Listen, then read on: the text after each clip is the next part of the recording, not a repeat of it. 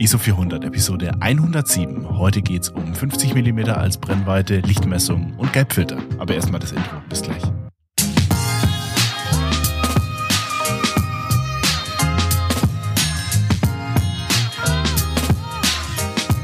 Abend Arthur, hallo. Moin Flo. Na, alles ja, fit? Was läuft? Ja, bei mir die schon, bei die dir. Nase, bei die dir. Nase läuft, mein Lieber. Ja, ich hör's, ich hör's an deiner Stimme. Mich hat's, mich hat's ein wenig erwischt. Die Stimme ist am Arsch, die Nase läuft. Ich fühle mich wie vom LKW angefahren, aber ISO 400 setzt nicht aus. Heute Episode 107. Ich dachte mir, wir machen äh, besser eine kurze, knackige Episode als keine Episode. Das ist auch das, das Motto des Tages. Und wenn draußen schon alles grau in grau ist, dann gibt's wenigstens was auf die Ohren. Das würde Ja. ich mal sagen. Ne? Und ich meine, wir, wir, wir quatschen ja immer so ein bisschen ähm, ja über die Woche, was so passiert ist, was wir so gesehen haben, gelesen haben, unser Input, Output, wenn es welchen gibt.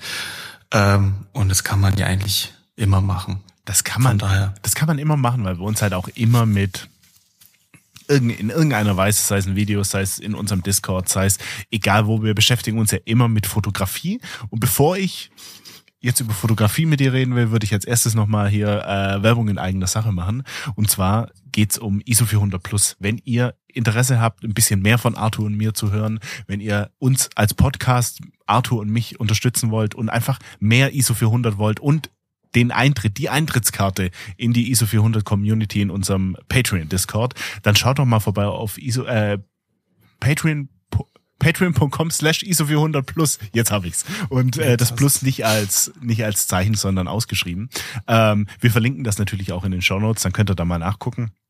Äh, da kriegt ihr nicht nur Zugang zur Pre- und Post-Show, bedeutet im Endeffekt mehr ISO 400 Plus Content.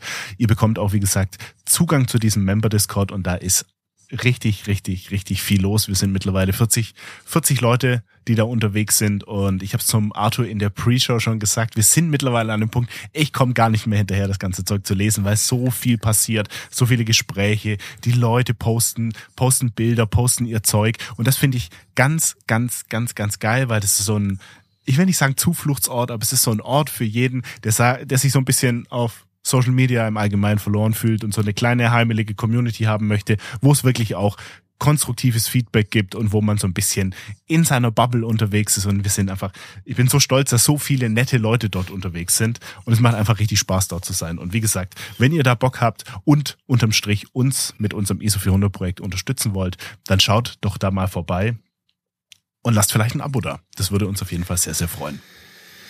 Ja, auf jeden Fall. Da ist auch immer irgendwie was los. Das, es gibt immer Fragen und da wird sich immer unterhalten. Es gibt ja auch verschiedene Gruppen von Entwicklung bis hin zu Output oder ähm, irgendwelche Gear-Unterhaltungen, äh, Filmunterhaltungen. Ähm, ist auf jeden Fall sehr cool.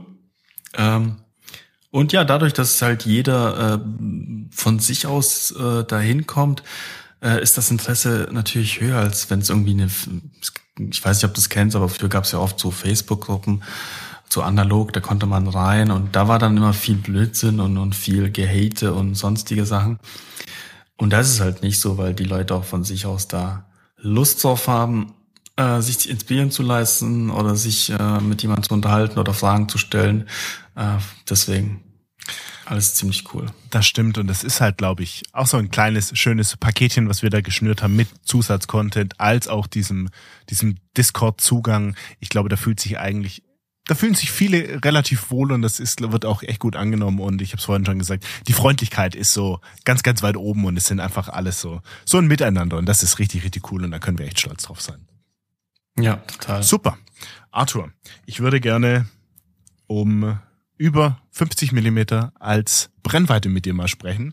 Ähm, Ich habe nach dem letzten Analogcamp war unser lieber Sascha so nett und hat zu mir gesagt, Flo, ich habe hier so ein äh, so ein Zeiss Sonar dabei, das 50er. Ähm, ich leide das jetzt mal. Und dann hat er mir es mitgegeben und ich habe dieses Objektiv seitdem zu 80 Prozent auf der Kamera, auf der M6. Mhm. Ähm, Zeiss Sonar ist ein 5, ja, wie gesagt, 50 Millimeter Objektiv mit einer Offenblende von 1,5. das Ding ist relativ lichtstark. Und das finde ich ganz geil, das ist ganz verlockend, weil es ist halt ein Sumilux-Konkurrent in einer ganz anderen Preisklasse. Es ist deutlich, deutlich günstiger. Ähm, es ist nicht ganz so schön, möchte ich sagen. Also das ist schon mal, ich, ich fange gleich mal mit dem, mit dem negativen Punkt an. Es ist nicht ganz so schön. Also mir persönlich gefällt's optisch, ich muss sagen, tatsächlich optisch nicht ganz so gut wie ein Sumilux, Summicron, Sumarit, was auch immer. So ein richtiges Leica-Objektiv sieht halt auf der Leica noch mal ein bisschen besser aus. Ähm, Nichtsdestotrotz, es geht ja um, um das, was, was dieses Objektiv liefert, dieses kleine Teil. Ähm, es, es trägt nicht unbedingt, unbedingt großartig auf. Ich würde sagen, es ist so ein bisschen, bisschen größer als mein, bisschen bauchiger als mein Emmerit ohne, ohne Gegenlichtblende, würde ich jetzt mal sagen. Aber ähm, unabhängig davon würde ich mal sagen, das Ding hat richtig, richtig Power. Das macht richtig, richtig Spaß, damit zu fotografieren. Ähm, fühlt sich quasi, Zeiss ist natürlich eine, eine bekannte Marke. Das Ding ist ultra hochwertig, fühlt sich richtig wertig an. Ähm, die Blendenstufen, der Blendenring äh, klickt schön ein. Das, das funktioniert alles. Fokussierung klappt auch ganz gut. Wobei ich sagen muss, ähm, dieses Sonar hat kein Fokus-Tab, wo man so schön den Finger reinlegen kann, so wie bei den Leica-Objektiven oder bei einem Vogtländer oder sowas, sondern das hat nur so einen kleinen, wirklich so einen ganz, ganz kleinen Nupsi. Und der ist manchmal so ein bisschen schwer zu finden. Wenn du wirklich so nicht drauf schaust, sondern blind versuchst zu fokussieren, dann musst du den manchmal ein bisschen suchen, weil der ist wirklich mini. Ich weiß, es gibt, ähm, und da bin ich schon aufmerksam drauf gemacht worden, es gibt so ich will nicht sagen Do-it-yourself-Lösungen, aber schon so ein bisschen, es gibt so Lösungen, da kannst du dir so ein Fokus-Tab draufkleben, draufstecken, wie auch immer. Ähm, da kannst du das halt nachrüsten. Aber das fühlt sich immer so ein bisschen nach einem Hack an. Ich, ich weiß auch nicht, ob man das will, ob man dann so ein Fokus-Tab draufkleben will. nichtsdestotrotz, wunderschönes Objektiv, was die Wertigkeit angeht. Äh, Made in Japan sehe ich gerade hier unten. Ähm, fühlt sich aber an, wie als, als wäre das Ding in Deutschland produziert. Also es ist wirklich qualitativ wertig, 10 von 10, da kann man wirklich nichts sagen. Ähm, ich muss sagen, ich habe es jetzt, wie gesagt, 80 Prozent oder so hatte ich das jetzt auf der Kamera drauf.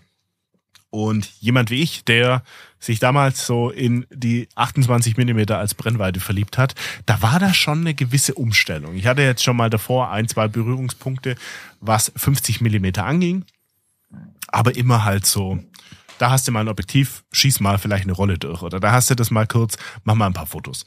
Das war jetzt das erste Mal, dass ich wirklich sagen konnte, das fühlt sich jetzt an, als ob es meins wäre, weil ich es wirklich wochenlang auf der Kamera drauf hatte und bei verschiedensten Bedingungen auch dabei haben konnte. Ähm, es ist, wenn du es dir von den, von den Framelines vorstellst und auf der Leica ist es halt so, wenn, wenn ihr da durchschaut, die, für jeden, der es nicht weiß, man hat diese Framelines, und hat so zwei Schnittbilder, die man übereinander legt. Und müsst euch vorstellen, wenn ich meinen 28er drauf habe, sind die Framelines fast nicht zu sehen, weil sie so nah am Rand sind. Bedeutet für mich, eigentlich alles, was ich durch meinen Sucher sehe, ist mein Bild letztendlich.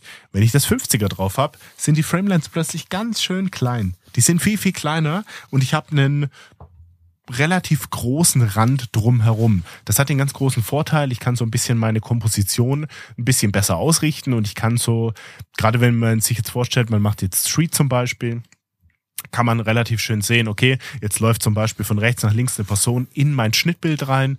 Ähm, jetzt könnte ich noch warten, bis diese Person im Framing drin ist oder ich kann warten, bis vielleicht nur, kann nur der Kopf drin ist, irgendwie sowas. Ich kann halt eine Komposition ganz, ganz schön gestalten, weil ich quasi schon den Bereich außerhalb meines tatsächlichen Bildes sehe und äh, somit sehe, was halt in mein Bild hineinkommt. Zum anderen ist es halt ganz cool, weil es halt nochmal ein bisschen näher dran ist als mein 28er, ganz klar. Ich kann noch mal ein bisschen, ohne mich jetzt großartig bewegen zu müssen, habe ich halt noch mal einen ganz, ganz anderen Ausschnitt. Ähm, du hast mal gesagt, für Landscape stellst du dir das 50er relativ schwierig vor. Mhm. Und es funktioniert auch für Landscape nicht im gleichen Umfang wie ein 28er funktioniert. Wenn du jetzt versuchst, wirklich diese weiten, großen Landschaften drauf zu, drauf zu, äh, zu fotografieren, drauf zu bekommen und mit dem mit der gleichen Herangehensweise wie mit dem 28er rangehst, dann wird es nicht funktionieren, weil es viel zu viel zu tight ist, viel zu eng. Das funktioniert in dem Moment nicht. Wo es für mich aber ganz gut funktioniert hat und das kann ich jetzt sagen, nachdem ich halt so die die die Scans schon mal ähm, bekommen habe und jetzt mal jetzt die letzten Tage ordentlich gescannt habe, kann ich sagen, es funktioniert halt, wenn du dir wirklich so, ich sag mal, kleine Szenen in deinem Landschaftsbild herauspicken möchtest dann funktioniert das wirklich erstaunlich gut. Und ich habe jetzt, ich habe heute, habe ich tatsächlich jetzt einen, einen Post gemacht mit mit ausschließlich Bildern des 50ers. Und ich würde das jetzt einfach mal hier in den Discord packen, dann kann man sich's, dann kann man sich's ähm, mal angucken. Und die sind alles so ein bisschen, ja, die sind alles so ein bisschen enger, die Bilder. Aber ähm, es war ganz cool, weil du halt einfach auch teilweise Fotos bekommst, die du sonst nicht hast, oder wo ich halt sagen muss, da hätte ich ganz schön kroppen müssen mit meinem 28er. Ich habe hier zum Beispiel ein Bild gemacht. Ähm, ich verlinke das dann auch, ich verlinke auch den Post dann entsprechend in den Show Notes, dann kann jeder mal nachgucken. Ich habe ein Bild gemacht, ähm, das war ein Fluss und da hing so ein Baum, da hing so, so, so, so Äste mit, mit Blättern quasi ins Bild rein. Mit dem 28er wäre das so ein bisschen verloren gewesen, weil ich viel mehr drumherum fotografiert hätte. Und ich wollte eigentlich wirklich ausschließlich dieses Wasser auf der anderen Seite und diese wirklich grün-gelblichen Blätter, die wirklich von der Sonne so wirklich schön angeleuchtet wurden. Auf der anderen Seite, dass sich das Bild so ein bisschen splittet, so ein bisschen teilt, so fast 50-50 sogar. Und das hätte ich mit dem 28er nicht erreicht. Genauso ähm, wie, das, wie das nächste Bild habe ich so ein bisschen so Efeu, so, so Efeu, der sich so verfärbt im Herbst, den habe ich fotografiert. Und man sieht ganz schön, ich kann einfach so ein bisschen näher in die ganze Szene rein. Ich kann so ein bisschen einfach, nee, ich komme näher ran, ohne dass ich tatsächlich näher ran muss, weil manchmal geht's halt natürlich nicht viele Fotografen sagen, du musst dich halt mit deinen Füßen bewegen, du musst dich halt einfach auf die äh, Objekte zubewegen und dann halt entsprechend fotografieren und dann kannst du auch mit dem 28er krasse Close-ups, wie auch immer machen. Manchmal funktioniert es aber einfach nicht und manchmal willst du halt auch eine bestimmte Szene so fotografieren von dieser Position, wo du halt drauf bist. Und ähm, ja, das 50er wirklich als Ergänzung. Es, es geht hier nicht um darum, das 28er vom Thron zu stoßen, aber ich sag mal so, als Ergänzung ist das wirklich eine Brennweite, die ich jetzt in den letzten Wochen echt zu schätzen und zu lieben gelernt habe, weil die echt unfassbar toll ist und unfassbar viel Spaß macht. Was für mich jetzt noch ein bisschen mh, mm, ein Learning ist vielleicht, weil ich es noch nicht, nicht ganz nachvollziehen kann, warum es manchmal so ist und es ist diese Offenblende. Ich habe teilweise Bilder, Arthur, und ich war ganz froh mit der Offenblende, weil im Wald, weißt du selber, manchmal ist es oft dunkel, du hast ganz schwierige Mischlichtverhältnisse, es ist sehr kontrastreich und so. Und da war diese Blende von 1.5 wirklich richtig geil in manchen Situationen, weil ich halt die Blende komplett aufreißen konnte und dann Bilder machen konnte, die ich sonst tatsächlich mit Blende 2.8 oder höher einfach nicht bekommen hätte. Ähm, und da hat's halt funktioniert.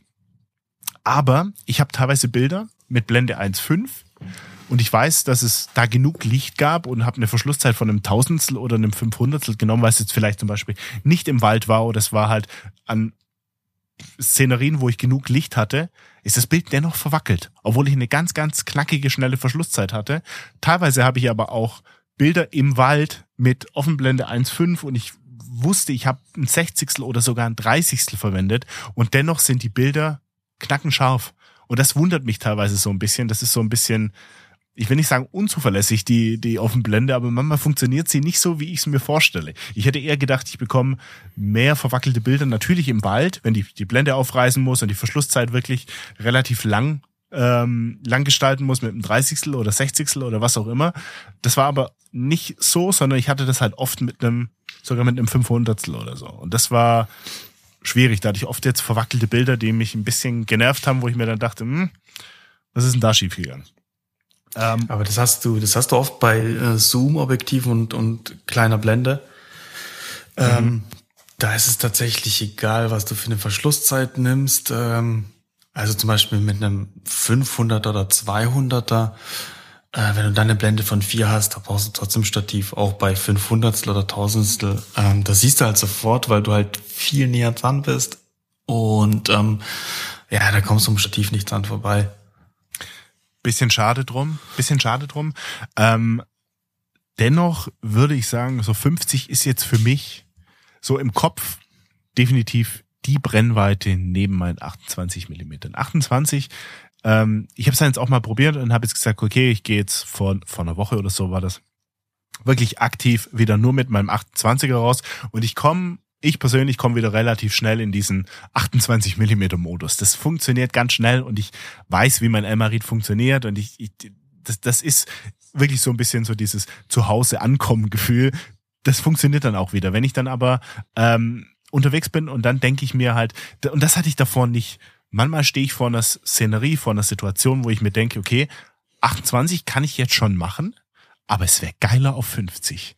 Und da bin ich noch so ein bisschen mit mir am Hadern, weil ich muss irgendwie die Balance finden zwischen, hm, ich wechsle auf der einen Seite die ganze Zeit meine Objektive, weil da will ich 50, da will ich 28, da will ich wieder 50 hin und her.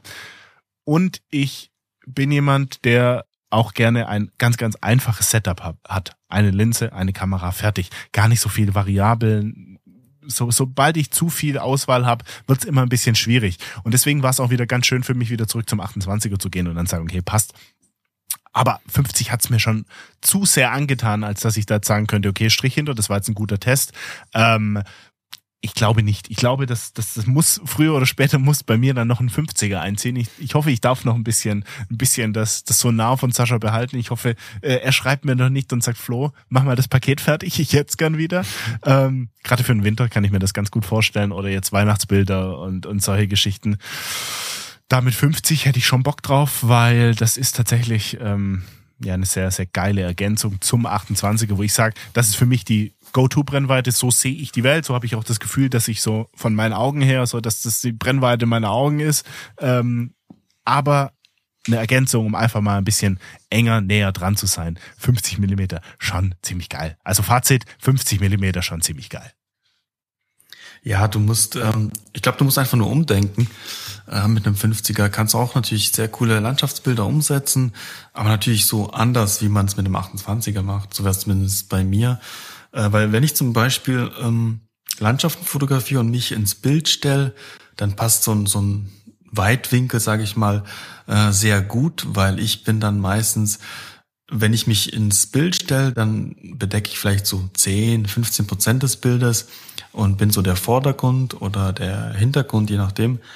Und bei einem 50er, ja, habe ich mal probiert, wenn ich mich da ins Bild stelle, dann bedenke ich so gefühlt 40 Prozent des Bildes wenn ich nicht super weit weggehe, äh, was dann natürlich auch schwer ist bei einem Selbstauslöser oder Autoknips ähm, auf analog, dass du dann halt nicht super weit weg, weil du hast halt dann nur in dem Fall 10, 15 Sekunden Zeit. Äh, dann wird es natürlich gehen, wenn du jemanden hast, der mit dir unterwegs ist, dann damit dann kannst du es auch mit einem 50er ziemlich gut umsetzen, musst halt weiter weg, wenn es geht und kannst dann auch Personen oder andere ähm, Objekte mit ins Bild nehmen und damit so ein bisschen ähm, Spannung erzeugen. Ähm, ja, mit einem 28er ist es halt entspannter, wenn du allein unterwegs bist. Ähm, aber ja, ein 50er kriegt natürlich auch sehr coole Bilder umgesetzt oder Landschaften, muss halt einfach umdenken. Und deine Bilder sind, sind ja perfekt, äh, das perfekte Beispiel, wie man mit einem 50er ja gut Landschaften in Szene setzen kann. Da hast halt ähm, einen ganz kleinen Bildausschnitt. Und das ist ja das, was es ausmacht da in dem Fall. Das, ich glaube, das ist es, dieses Umdenken, das hast du, glaube ganz schön gesagt, finde ich. Ähm, nicht mit dem Mindset rangehen, ich will jetzt die große weite Landschaft fotografieren, sondern ich will jetzt wirklich bestimmte Szenen mir rausschneiden. Und das sehe ich ganz oft so fotografiert der, der Flo Wenzel, ziemlich viel und das macht er auch ganz geil. Nicht mit einem 50er, der hat meistens, sondern 70 200 oder irgendwie sowas hat er. Der geht wirklich ran und das musst du dir mal angucken in seinem Profil und das macht, ich glaube, das macht der Michael Corona auch so ein bisschen. Das hat er ja letztes Mal erzählt, dass seine, seine Brennweite, wenn er sich entscheiden müsste, 400 Millimeter wären. Mhm. Ähm, wirklich in Landschaften, wirklich, wirklich ganz nah ran mit einer ganz, ganz großen Brennweite und dann wirklich dir Sachen rauspicken, wirklich aus dem Himmel. Du hast einen wunderschönen Sonnenaufgang, aber du hast im Vordergrund noch diese Ebenen der Berge und solche Geschichten. Ähm, das machen die zwei ganz, ganz krass. Und das fällt dir auf, wenn du ganz genau ranguckst, dass die viel mit einem Tele arbeiten. Und das sind halt wirklich diese Sachen raussezieren aus der Landschaft. Und das ist halt dann das cool, weil dieses, Entschuldigung, dieses große Breite, das kann irgendwie jeder fotografieren, denke ich mir. Da kann jeder mal draufhalten mit seinem iPhone oder was weiß ich was. Aber die besonderen Momente in dieser Landschaft, in diesem Landscape zu sehen, das finde ich, das ist nochmal eine, eine größere Kunst. Das Ding ist halt auch, du, wenn du an einem Ort bist, ja, und du hast einen Weitwinkel, dann machst du ein Foto. Mit einem Tele kannst du aus diesem einen Foto 20 ja, Sequenzen ja. rausnehmen, das stimmt. die alle anders aussehen und hast im Prinzip mehr Content, mehr Output aus einer Landschaft. Ähm, das ist das, was ich halt, was mir ähm, ganz oft auffällt oder aufgefallen ist. Ähm, mit einem Weitwinkel hast du halt ziemlich schnell eine Landschaft abgegrast mhm, oder ein mhm. Motiv. Und mit einem Tele kannst du da voll viel rausnehmen. Blätter, Stein, äh, irgendwelche, keine Ahnung, Bäume in der Ferne, Nebel. Da hast du halt viel mehr Möglichkeit. Ähm, das ist halt das Coole daran tatsächlich. Du musst dich nicht viel bewegen und hast am Ende irgendwie 20 äh, unterschiedliche Fotos, äh, was halt mit dem Weitwinkel schwer ist. Das heißt, da kannst du vielleicht in alle vier Richtungen fotografieren und dann war's das, das war's auch. dann. Ja, das stimmt. das stimmt. Das stimmt. Und ja, das ist halt das Coole dran. Das stimmt schon, ja. Ja, mehr, mehr, Te mehr Tele braucht das Land, Arthur. Ich bin gespannt, wenn du deine ersten Ergebnisse mit deinem 200er mm, so ein bisschen so ein bisschen preisgibst, wenn du da mal Zeit hast, aber Zeit und das Wetter hast, dass ja. da was rumkommt. Aber ja, das ist ganz geil. Ich glaube auch fast, dass ich, äh, wenn ich das, T äh, das 200er auf der Pentax habe, ähm, ich glaube, ich brauche da permanentes Stativ tatsächlich. Also egal, ob ja. ich 500 habe oder sonst was, ich brauche da auf jeden Fall ein Stativ, um sicher zu gehen, dass es wirklich nicht verwackelt und scharf ist. Und dann bin ich mal gespannt, wie das äh, rüberkommt.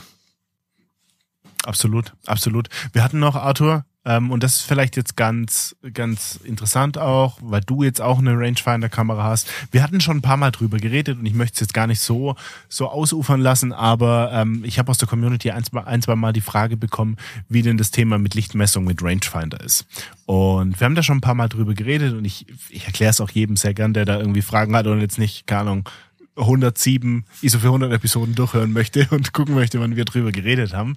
Aber ähm, Lichtmessung ist so ein bisschen ich will nicht sagen eine Wissenschaft für sich, aber jeder geht an die, an die Sache so ein bisschen anders ran. Ich weiß, ich messe Licht anders, als du es machst und wahrscheinlich XY macht es nochmal ganz anders als wir zwei. Ähm, ich würde jetzt einfach gerne nochmal sagen, so Status Quo, wie messen wir zwei Licht und jetzt speziell ähm, als Beispiel Rangefinder-Kameras bei mir relativ unspektakulär. Es ist die Leica, es ist die äh, Mamiya 7. Bei beiden Kameras mache ich es gleich. Ich lege beispielsweise einen Portra 400 in die Kamera ein und stelle dann am ISO-Wahlrad den, den, den ISO entsprechend ein, wie ich es haben möchte. Entweder ich mache so, dass ähm, ich auf Boxspeed belichte, dann stelle ich 400 ein. Wenn ich sage, ich möchte dem Film von Grund auf einen Stop mehr geben, stelle ich es auf 200 ein. Wenn ich sagen möchte, ich möchte ihm noch mehr Licht geben, kann ich es auf 100 einstellen. Wenn ich sage, ich möchte ihn nachher pushen, kann ich es auch auf 800 einstellen, wie auch immer. Was ich gerade aktuell mache, und das mache ich schon jetzt ein, zwei, drei Monate, ähm, bin ich von dem, gibt dem Film zu viel Licht ein bisschen weggegangen. Ich belichte meinen Film, mein Portra 400, quasi nur noch ausschließlich auf Boxspeed. Und das hat bei mir, das funktioniert bei mir zu 80, 90 Prozent relativ gut. Ab und zu habe ich ein paar schwierige Mischlichtsituationen, gerade im Wald oder so, dann denke ich mir, fuck, das ist jetzt unterbelichtet. Und das hatte ich davor nicht. Als ich wirklich 200 an der Kamera eingestellt hatte, hatte ich nie ein Problem, dass ich ein äh, analoges Bild unterbelichtet habe. Jetzt habe ich das immer mal wieder und ähm, analog im Vergleich zu digital wenn da was unterbelichtet ist, dann ist keine Information da, dann ist das Thema erledigt. Da könnt ihr in Lightroom die Schatten hochziehen, wie ihr möchtet. Da könnt ihr noch Belichtung reingeben und so weiter. Ihr holt dann nichts mehr raus. Deswegen analog lieber überbelichten. Ähm, aber für mich, mir sind jetzt hier äh, in dem Fall so die Farben eigentlich relativ wichtig und die gefallen mir gerade bei Boxbeat so, so einen Ticken nochmal besser. Was ich dann aber mache, ähm, nachdem ich ISO eingestellt habe, dann nutze ich ausschließlich den internen Belichtungsmesser der Kameras. Und dann müsst ihr euch vorstellen, wenn ihr, wenn ihr jetzt eine Situation habt, ihr habt jetzt zum Beispiel einen, wie soll ich jetzt sagen, ihr fotografiert jetzt einfach irgendwas vor euch, einen C oder wie auch immer, und ihr habt Schatten und ihr habt auch helle Bereiche. Mache ich es immer so, dass ich immer das Licht auf die Schatten messe. Bedeutet, ich halte die Kamera so Richtung, ähm, Richtung Schatten und wenn es mal Situationen gibt, wo es jetzt nicht wirklich harte Kanten gibt mit Schatten oder harte, harte Bereiche, dann versuche ich immer so den neutralen Punkt zu finden. Den neutralen Punkt, wo jetzt keine grelle Sonne ist, sondern wo es jetzt so ein bisschen dezenter ist. Ähm, und da halte ich dann quasi meine Kamera rein und äh, justiere halt dann so lange Blende beziehungsweise Verschlusszeit, bis sich bei der Leica im Speziellen beide Pfeile ähm, treffen. Beide Pfeile treffen bedeutet zwei so Pfeile, die in unterschiedliche Richtungen zeigen und die mir gegebenenfalls sagen, ich bin, äh, ich muss mehr Licht geben, ich muss weniger Licht geben. Wenn die Kamera sagt, das passt und beide Pfeile leuchten auf, dann habe ich für mich das Licht gemessen, dann justiere ich die Kamera halt entsprechend neu, so dass ich ähm, so dass ich meine Komposition nochmal gestalten kann und dann drücke ich ab. And that's it. Ähm, ich messe dann danach, ich messe tatsächlich relativ oft, selbst in gleichen Lichtbedingungen messe ich das Licht. Ich messe wahrscheinlich, wenn ich unterwegs bin, vielleicht sogar vor jedem Bild tatsächlich nochmal das Licht. Ähm, was ich teilweise auch nicht müsste, aber das ist bei mir so ein bisschen ähm, auf Nummer sicher gehen. Lieber einmal zu viel gemessen als einmal zu wenig. Ähm, aber das könnte ich mir eigentlich sparen, wenn die Lichtbedingungen ungefähr gleich bleiben. Ich weiß halt aus Erfahrung, dass es im Wald teilweise, zum Beispiel im Wald, teilweise schwierig ist und dann messe ich da lieber nochmal. Ähm, da habe ich für mich dann auch so einen Workflow ähm, vom Ablauf her. Das geht auch relativ schnell. Ich halte einfach die Kamera so ein bisschen in den Punkt, den ich möchte, ähm, mache die Blende ein bisschen auf, setze die Verschlusszeit noch mal ein bisschen kürzer, je nachdem, auf was ich da Bock habe. Aber das ist so grundlegend die Herangehensweise, wie ich mit der Rangefinder Licht messe, kommt mit meinem externen Belichtungsmesser, wenn ich den dann mal verwende, weil die Kamera auf einem Stativ ist, sehr ähnlich ran, ist bei der Mamiya 7 aber genauso die Kamera quasi in die Schattenbereiche halten, dann wieder neu justieren, dann die Komposition und so weiter und dann abdrücken. Mit dem Sekonic L308, den ich habe, mache ich es auch so. Ich nehme halt den, wenn ich den mal brauche, Kameras auf dem Stativ, ich möchte jetzt nicht am Stativ rumwerkeln, halte ich den quasi mit der Carlotte, Carlotte, ähm, Carlotte. mit der geschlossenen Kalotte. Ähm, der hat auch so eine Möglichkeit, dass du die wegschiebst, aber mit der geschlossenen Kalotte halte ich den dann quasi in die dunklen Bereiche weg von mir, drück einmal ab, drehen zu mir, stell die Kamera ein und ab geht's. Und so fahre ich eigentlich relativ gut und habe ganz, ganz selten ganz, ganz selten Ausschuss. Wie gesagt, ab und zu in so schwierigen Situationen. Bisschen unterbelichtet. Aber that's it. Arthur, wie ist ja. bei dir mit Rangefinder? Ja, also Lichtmessung ist bei mir eigentlich gleich, egal ob Rangefinder oder nicht Rangefinder. Ähm, und ich weiß gar nicht, ob es da einen richtigen Weg gibt. Wahrscheinlich schon. Aber es ist ja auch immer so ein bisschen eine persönliche Geschmackssache. Was willst du am Ende halt sehen? Und ähm, der eine sagt, es ist perfekt belichtet, der andere jetzt gerne ein bisschen heller, der andere ein bisschen dunkler wegen Kontrast. Ähm, von daher, ich mache es immer so. Ähm, und zwar, ich belichte ja sowieso in der Regel über. Das heißt, gut, bei Kleinbild geht es natürlich nicht so gut wie beim Mittelformat. Das heißt, wenn du bei Mittelformat einen ISO 400 Film oder wenn ich bei ISO 400, einen ISO 400 Film in der Mittelformatkamera habe, dann nehme ich ISO 200, das heißt, ich gebe dem Film sowieso schon ein bisschen mehr Licht.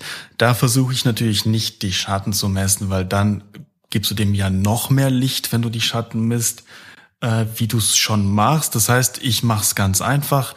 Wenn ich eine Landschaft habe und die Sonne ist schon aufgegangen, ähm, also ist schon über dem Horizont, dann nehme ich meinen externen Belichtungsmesser und halte die Kalotte im geschlossenen Zustand immer gegen die Sonne.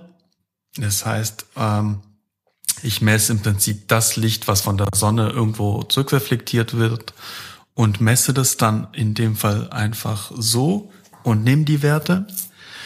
Ähm, wenn die Sonne noch nicht aufgegangen ist, dann messe ich meistens in den Himmel einmal und einmal auf Richtung Boden ähm, und nimm dann so ein, ja, so ein Mittelwert. Ähm, eher, eher ein Wert, der halt, kommt auch so drauf an, wenn ich sage, okay, ich will die Farben vom Himmel, ja, dann nehme ich natürlich eher Werte, die, die ich gemessen habe in Richtung Himmel. Wenn ich sage, okay, der Himmel ist jetzt nicht so interessant, ich hätte gerne die dunklen Bereiche auf jeden Fall gut abgebildet, dann nehme ich natürlich eher den Wert, der, den ich gemessen habe, Richtung Boden. Und so mache ich das im Prinzip. Bei der Rangefinder habe ich jetzt was Neues. Ich habe es noch gar nicht so richtig testen können. Also ich habe auch noch kein Ergebnis. Ähm, und zwar, weil ich halt bei der Kleinbild, dies halt, ich habe ja die Canon oder die Canonet QL17G3 und ähm, die ist super handlich, super schön. Heißt, ich will meine externen Belichtungsmesser da nicht immer mitschleppen. Klar, ich habe eine Handy-App, äh, die das, äh, mit der ich auch Licht messen kann, aber muss auch immer wieder rausholen. Ähm, ich hätte halt gerne was gehabt oder mir war es wichtig, dass ich irgendwas hab an der Kamera, was ich immer dabei habe. Und dann habe ich im Prinzip etwas bestellt und zwar den ähm, von Reflex Lab den Lightmeter, ähm, das ist so ein ziemlich kleines Teil, den machst du auf den Blitzschuh drauf. Ähm, der ist vielleicht so groß wie ein 2-Euro-Stück, halt viereckig. hat oben ein Display und ähm, das ist so ein Spot-Messer. Das heißt, ähm, er misst nach vorne den Punkt, den er gerade trifft. Dann muss er halt gucken, okay, würde jetzt nicht in die Schatten halten. Außerdem nimmst Boxspeed. Wenn du Boxspeed belichtest, dann würde ich natürlich die Schatten messen. Wenn ich sowieso schon äh, mehr Licht gebe, also eine, bei Kleinbild ist sowieso am besten, er hat ISO 400, der Film, und dann kannst du auf ISO 200 messen. Wenn du natürlich einen ISO 200 Film hast, dann kannst du auf ISO 100 messen, ist aber in der Regel so, dass es schwerer wird, ähm, den überzubelichten. Ich glaube, da gibt's auch einen Blog bei Mein Film Lab und zwar geht's da um äh, Pastelllook. Da wird's ganz gut erklärt tatsächlich, warum das bei Kleinbild nicht so gut geht wie bei Mittelformatfilmen. Dieses ähm, Halbieren des ISO-Wertes. Ähm, genau, und da ist es halt wichtig, wenn du Boxspeed belichtest, dann mache ich das, dann messe ich natürlich die Schatten ähm, und nehme diesen Wert, weil dann kann ich sicher sein, okay, ähm, der wird nicht so hell und die Schatten sind gut belichtet. Es ist, der Himmel wird äh, Struktur haben, es ist nichts überbelichtet.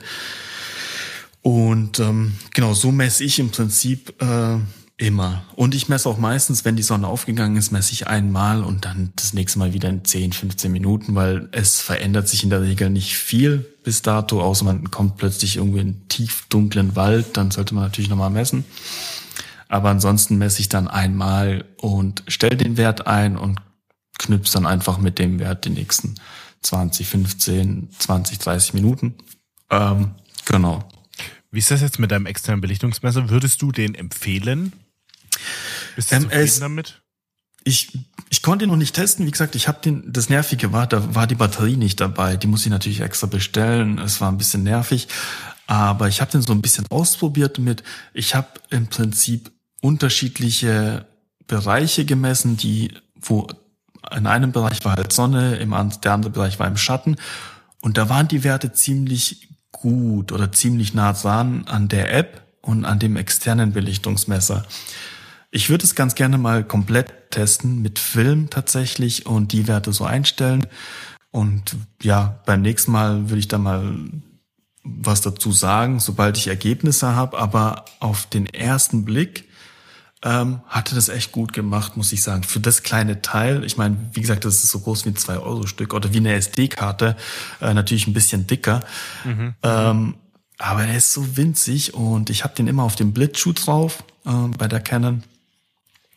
Und dann drückst du halt im Prinzip drauf, wenn du das Motiv anvisiert hast, weil dann misst du den Spot des, des ähm, Objekts. Muss halt nur aufpassen, dass halt nicht Sonne drauf fällt. Ne? Das ist mhm, klar. Mhm ähm, entweder du kannst es mit der Hand so ein bisschen abdenken, musst halt dann aufpassen, dass nicht die nicht das Licht auf der Hand misst. Kannst du natürlich auch machen, äh, die Hand gegen die Sonne ähm, halten und dann in die Handfläche messen. Äh, ich meine, das ist ja ähnlich mh, hm, wie das Objekt, was du fotografierst vom Licht her. Ähm, ja, aber die Werte waren alle unterschiedlich und sehr nah an den von der App und von dem externen Belichtungsmesser. Deswegen ähm, war ich ein bisschen erstaunt, dass das so gut funktioniert. Ich hätte ich jetzt nicht gedacht. Ich hätte jetzt gedacht, dass ich da irgendwie, keine Ahnung, wenn er mir irgendwas anzeigt, dass ich dann eine Blende mehr nehmen muss oder weniger. Aber genau kann ich es erst sagen, wenn ich dann Ergebnisse habe. Sehr cool da bin ich sehr gespannt drauf, weil das würde den einen oder anderen wahrscheinlich interessieren, weil viele haben eine Kamera ohne internen Belichtungsmesser und wollen halt sowas Kleines, Externes und nicht den großen Sekonik mhm. 12 Euro Pfund auf kleiner zeigen mit dem verlorenen Sohn. Ähm, deswegen. Den äh, habe ich spannend. verkauft übrigens. Nein, hast du? Ja, ja.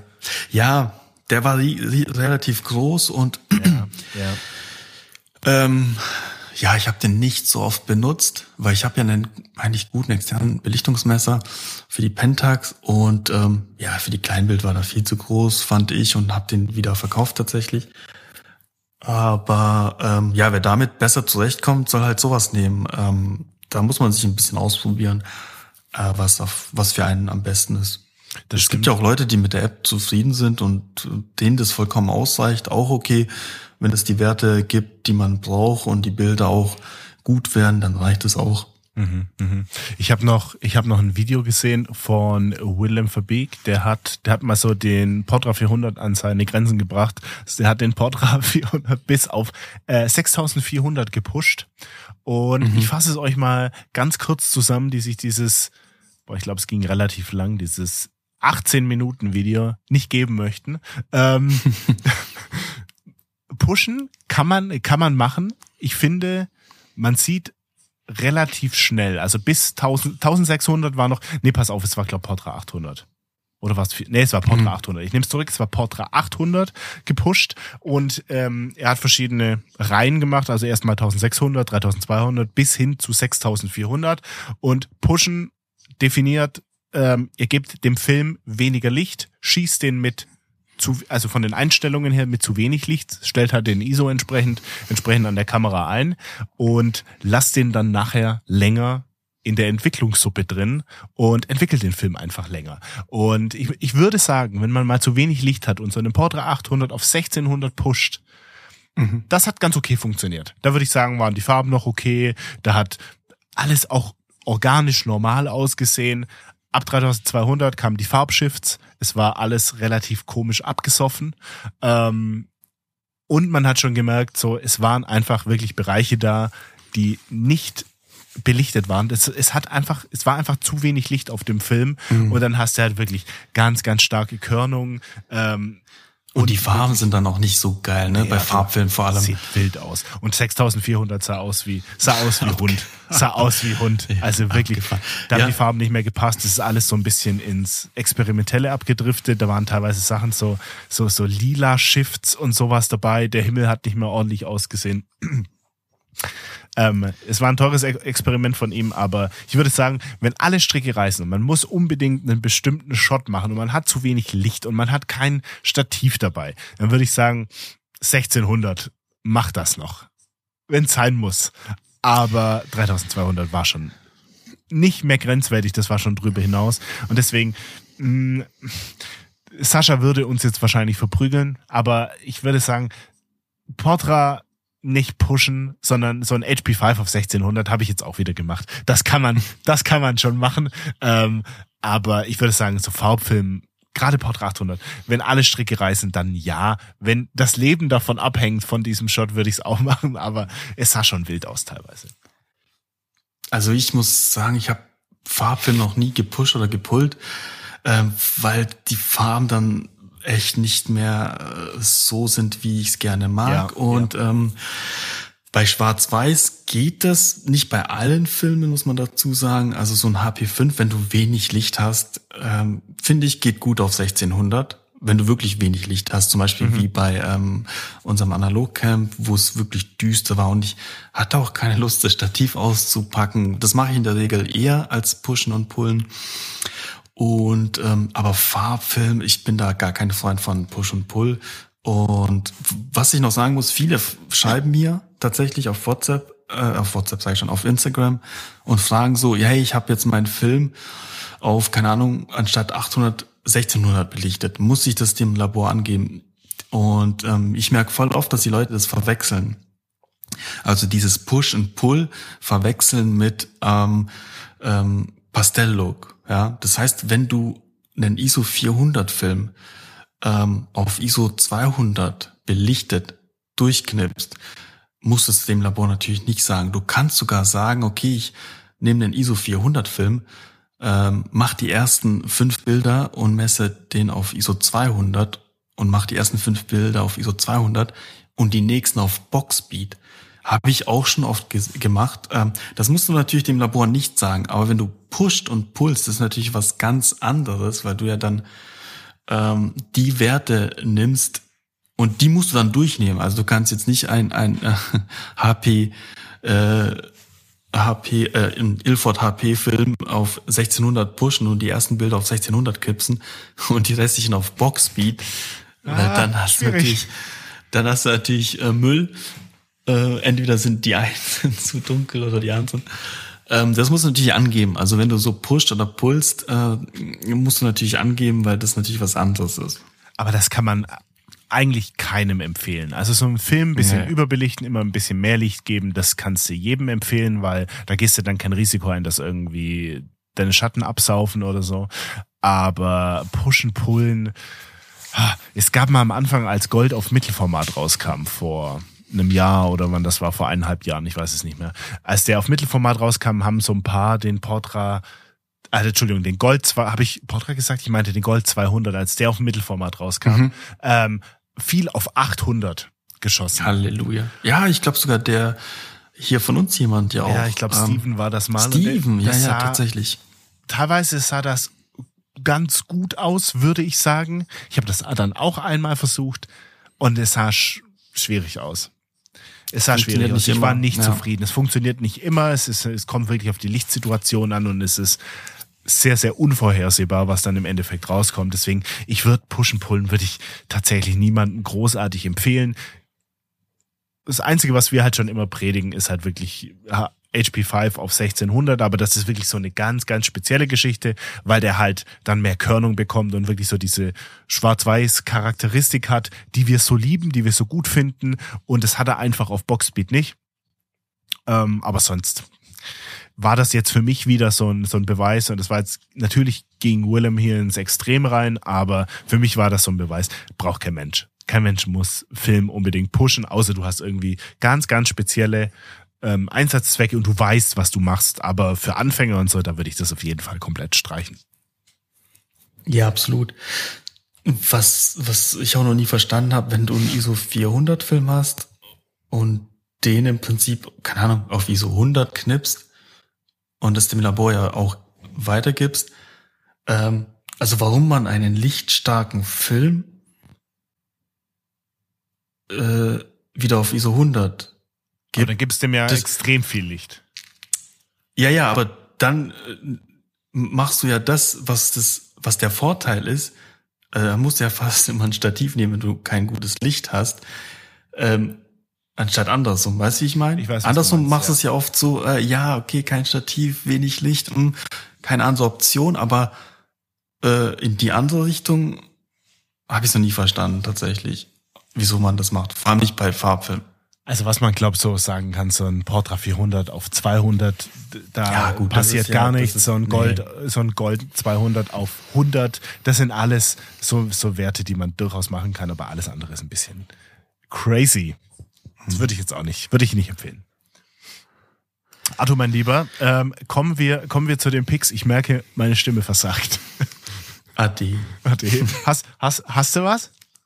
Ja, ich habe heute, ist mir auch äh, öfter jetzt au- aufgefallen die Woche, ich habe mal ein Instagram-Profil mal wieder, aber ich hole mir auch gerade viel Inspiration aus, aus Instagram. Und zwar, ich glaube, du kennst ihn auch, der heißt äh, Raoul Film. Sein echter Name ist Raoul Pascal, also mit R-A-O-U-L Film zusammengeschrieben. Ähm, ich mag seine Bilder, weil die äh, so ein bisschen, keine Ahnung, äh, wie soll ich sagen, die sind so ähm, aus dem Leben gegriffen, sehen aber trotzdem ziemlich schön aus und erzählen auch immer so eine Geschichte, ähm, was ich halt so geil finde. Also das ist nicht so dieses, oh krass, okay, ist hier an echt krassen Landschaften mit krassem Nebel, ähm, sondern tatsächlich, man könnte meinen, er ist einfach nur spazieren gewesen, hat das Bild gemacht und er sieht schön aus. Es ist irgendwie, keine Ahnung, also der zeigt mir immer wieder, dass so alltägliche Motive trotzdem schön sein können.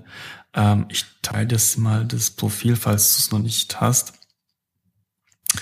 Und ähm, ja, muss sagen, dem folge ich schon lange und es ist auch echt ein Profil, was ich sehr gerne mag. Dankeschön. Verlinken wir. Ähm, ich habe was, ich habe was ganz, ganz, ganz, ganz kleines, ganz, ganz einfaches. Ähm, und es betrifft alle mit einem MacBook. Ähm, für, für iMac-User und so wird es ein bisschen uninteressant. Es geht wirklich hier ausschließlich um MacBooks. Und ähm, ich glaube, jeder, der sein MacBook mal reinigen wollte, ist schon mal in das Problem reingerannt. Zum einen, ähm, also ich mache das immer so, wenn das Ding aufgeklappt ist und es ist einfach irgendwann mit fettigen Fingern und Zeugs und dann hat's halt ist das so Fingerabdrücke auf dem Display und sowas. Und dann will man halt mit einem Mikrofasertuch, will man einfach mal über alles drüber gehen und das Ding einfach sauber machen. Selbst wenn es aus ist, schaffe ich es natürlich immer, wenn ich mit diesem Mikrofasertuch über die Tastatur gehe, dass das MacBook angeht und dann nimmt es 12.000 ähm, Tastaturbefehle entgegen wenn es an ist, ist es eine absolute Katastrophe, weil dann löscht du dir aus Versehen alles vom, vom Desktop runter und startest 12 Trillionen Programme. Das nervt das nervt alles unfassbar. Und da gibt's eine ziemlich coole App, die heißt, ist umsonst, könnt runterladen, ich verlinke verlink das, ähm, nennt sich Cleanup Buddy. Und Cleanup Buddy äh, sperrt quasi das, die Tastatur und die Maus, das Trackpad. Und das quasi ähm, du startest das und dann sperrt der die Sachen komplett, bis du drei Sekunden lang beide Command-Tasten auf dem MacBook gedrückt hältst und dann ist es wieder entsperrt. Und dann kannst du in der Zwischenzeit kannst du voll, volles Kanonenrohr mit dem Mikrofasertuch und dem Glasreiniger über die MacBook-Tastatur und das Trackpad drüber und nichts passiert. Und jeder, der, der da Bedarf hat, wird's zu schätzen, zu schätzen wissen, diese kleine App. Ähm, ist umsonst. Ich verlinke euch die Website von dem Entwickler. Ähm, der hat's, glaub, ich glaube, der hat's tatsächlich, habe ich mal gelesen, hat's für sich geschrieben, weil er halt diesen Bedarf, diesen Einsatzzweck hat, weil er halt auch immer sagt, scheiße, wenn ich da mit einem Tuch drüber gehe, dann nimmt's halt die ganzen Befehle entgegen. Und deswegen, deswegen heute das als kleine, als kleine feine Mac-App. Ja, top. Ja, dann äh, hoffe ich mal, dass du schnell wieder gesund wirst und wir Fotowetter bekommen demnächst. Ah. Also ich kann das dir eins versprechen, dass ich bestimmt wieder gesund werde, aber das mit dem Fotowetter, das kann ich dir nicht versprechen. das wird schwer, ne? Das wird schwierig.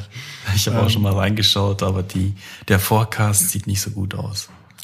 Ich mag tatsächlich diesen äh, Meteo Blue fünf, äh, nicht fünf Tage, sondern 14 Tage ähm, Forecast, den es da gibt. Das ist immer so eine kleine, schöne Grafik. Und mhm. die sieht sehr deprimierend aus, Arthur. Sehr, sehr ja. deprimierend. Die will ich mir gar nicht angucken. Also, äh, Fotowetter wird ein bisschen schwierig. Ich habe jetzt noch hier eine Rolle, die ich scannen kann und ich glaube fünf, fünf Rollen plus eine Schwarz-Weiß die gerade beim Tobi sind. Und dann habe ich noch ein bisschen was. Das muss, das muss mich jetzt über diese nächsten zwei, drei Wochen mit richtigen ekligem Mistwetter so ein bisschen tragen. Oh, das sieht echt nicht gut aus. Ich habe auch gerade mal reingeschaut. Ei, nee, ei, enttäuschend. Enttäuschend. Naja. Mein Lieber, dann starten, dann beenden wir die Folge mit diesen traurigen News. Das Wetter bleibt scheiße. Ich wünsche dir einen schönen Abend und bis zum nächsten Mal. Bis dahin. Ciao, ciao. ciao.